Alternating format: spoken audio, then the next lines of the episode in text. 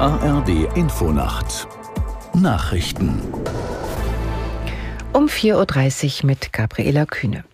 Die Gewerkschaft der Schauspielerinnen und Schauspieler in den USA ruft ihre Mitglieder zum Streik auf.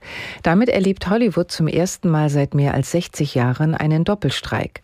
Aus Los Angeles Arne Bartram. Seit zwei Monaten streiken bereits die Autoren. Jetzt kommen die Schauspieler dazu. Deren Gewerkschaft und die Filmproduzenten konnten sich trotz wochenlanger Verhandlungen nicht einigen. Ein Streitpunkt ist die Bezahlung. Die Schauspieler wollen höhere Löhne und Bonuszahlungen, wenn eine Serie oder ein Film bei einem Streamingdienst gut läuft. Zweiter Punkt ist das Thema künstliche Intelligenz.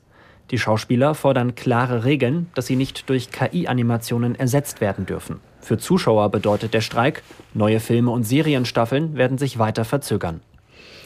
Die von den USA zugesagte Streumunition für die Ukraine ist nach Angaben beider Seiten dort eingetroffen. In einem CNN-Interview sagte ein ukrainischer Brigadegeneral, man habe die Munition erhalten, setze sie aber jetzt noch nicht ein. Nach seinen Worten kann die Munition das Kampfgeschehen im Krieg gegen Russland wesentlich verändern. Als Streumunition werden Raketen und Bomben bezeichnet, die in der Luft viele kleine Sprengkörper verstreuen. Umstritten ist sie vor allem, weil ein erheblicher Teil davon davon als Blindgänger später die Bevölkerung gefährdet. Syrien erlaubt weitere UN-Hilfslieferungen in Rebellengebiete. Dafür dürfen die Vereinten Nationen für ein halbes Jahr einen wichtigen Grenzübergang aus der Türkei nutzen. Aus New York, Giselle Ucha. Am Montag war das UN-Mandat ausgelaufen, das Hilfsorganisationen ermöglicht hat, Lebensmittel, Medikamente und sauberes Wasser über den Grenzübergang Bab al-Hawa in den Nordwesten Syriens zu liefern, wo über vier Millionen Menschen Unterstützung brauchen. Seitdem konnte sich der UN-Sicherheitsrat nicht auf die Verlängerung des Mandats einigen. Machthaber Assad hatte in den vergangenen Jahren auf die Schließung der Grenzübergänge für Hilfslieferungen gepocht, um die Rebellen im Nordwesten zu schwächen, die gegen ihn kämpfen.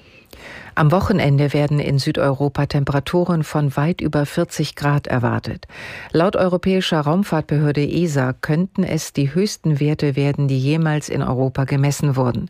Vorausgesagt sind unter anderem bis zu 48 Grad auf Sizilien, 42 Grad in der Türkei und 41 Grad in Athen. In Zentralgriechenland und auf den Ägäisinseln soll die Hitzewelle fast eine Woche anhalten. Der Rat für deutsche Rechtschreibung will heute eine Empfehlung zur Verwendung von Genderzeichen abgeben. Konkret geht es um Verkürzungen wie Stern oder Doppelpunkt in bestimmten Worten. Teilnehmende sprechen von kontroversen Diskussionen, trotzdem soll ein Beschluss gefasst werden. Vor zwei Jahren hatte der Rat empfohlen, die Genderzeichen nicht in das amtliche Regelwerk aufzunehmen. Das Wetter in Deutschland. Am Tag viel Sonne, im Norden vereinzelt Schauer, 20 bis 31 Grad und die weiteren Aussichten am Wochenende viel Sonne, nur vereinzelt Schauer und Temperaturen bis 37 Grad. Das waren die Nachrichten.